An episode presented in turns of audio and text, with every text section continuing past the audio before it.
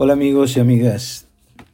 Eh, quiero hoy comentarles algo eh, que me parece interesante, ¿no?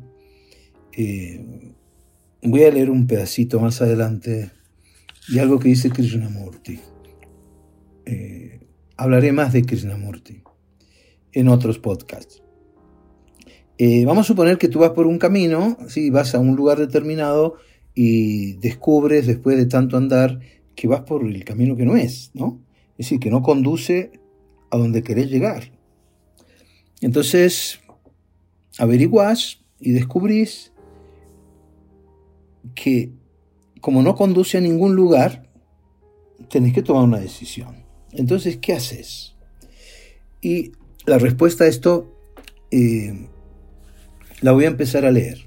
Entonces, comillas desde ahora. Esto es Krishnamurti. Primero se detiene. ¿No es cierto? Eso es lo que usted haría. Vacía su mente, o más bien, la mente se vacía a sí misma, de todos los patrones, de todas las fórmulas. Se vacía a sí misma de todas las fuertes resistencias de la memoria. Y ese proceso de vacío total de la mente es, en sí mismo, el proceso de revolución. Pero no es posible vaciar una mente comprometida, una mente que está siempre ocupada. La mente vacía o se vacía cuando escucha, cuando observa, cuando está atenta a todo su movimiento, al movimiento total, lo cual puede hacerse en un instante, en un instante.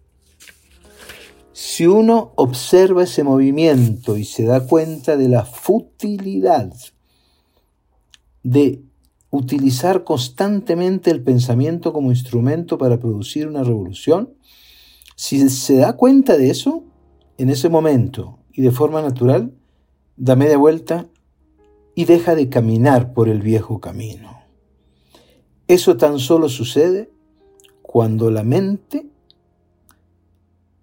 cuando toda la psique se vacía por completo. Ese vacío es madurez.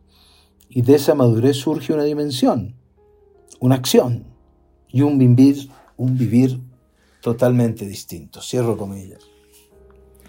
Nuestro... Yo le di a leer esto, a ver, yo le di a leer esto a un reconocido profesor y doctor de psicología y a un reconocido doctor y profesor de filosofía. El de psicología me dijo es que Krishnamurti no sabe de psicología. El profesor de filosofía me dijo, este hombre no sabe nada de filosofía. ¿Y saben lo que pensé yo? Menos mal. Menos mal que nos pueda dejar Krishnamurti sus enseñanzas porque no sabe nada de psicología y no sabe nada de filosofía. Mm, el pensamiento no está solito. El pensamiento está acompañado de una red de otros pensamientos, muchos, muchos. Es una madeja, ¿sí? Que la armamos nosotros mismos. Y en esa maneja después queremos sacar eh, hilitos, eh, pensamientos limpios. Yo sé que lo que nos hace humano es pensar sobre lo que pensamos, la autoconciencia la capacidad de autoobservación. Sí, sí, sí, de acuerdo. Pero somos capaces de vaciar la mente y mirar las cosas como si fuera ver un árbol, como si fuera la primera vez que yo veo un árbol en mi vida.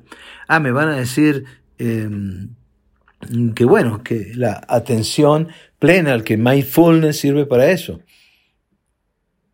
Pero el mindfulness es una copia del budismo fuera de contexto. Sí, sirve para eso, de acuerdo.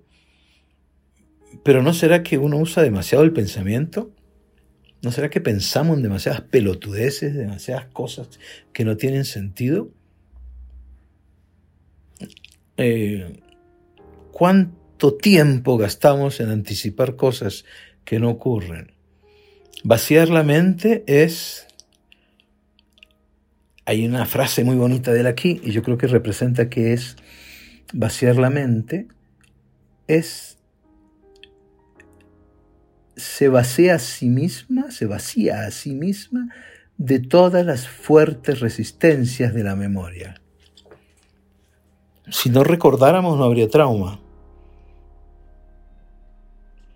Mm, el pasado eliminarlo, no, porque podemos aprender. ¿Qué, ¿Qué, aprendí yo de la lectura esta? Con, que lo hice hace tiempo, ¿no? Esto está subrayado, aquí tiene una fecha lejana. Mm, que quizás, quizás la mejor manera de aprender es desaprender. Quitarse todos los arrumes de huevonada, arrumes de irracionalidad, un montón de creencias. Esto va por los mexicanos, pendeja, que no sirve para nada. Bueno, gracias Krishnamurti. Y quizás, quizás el profesor de psicología y el profesor de filosofía, si se despojan de su armadura académica, puedan llorar con un atardecer o declarársele en público a la mujer que aman o correr desnudo en una playa. Ahí es donde sobra la academia.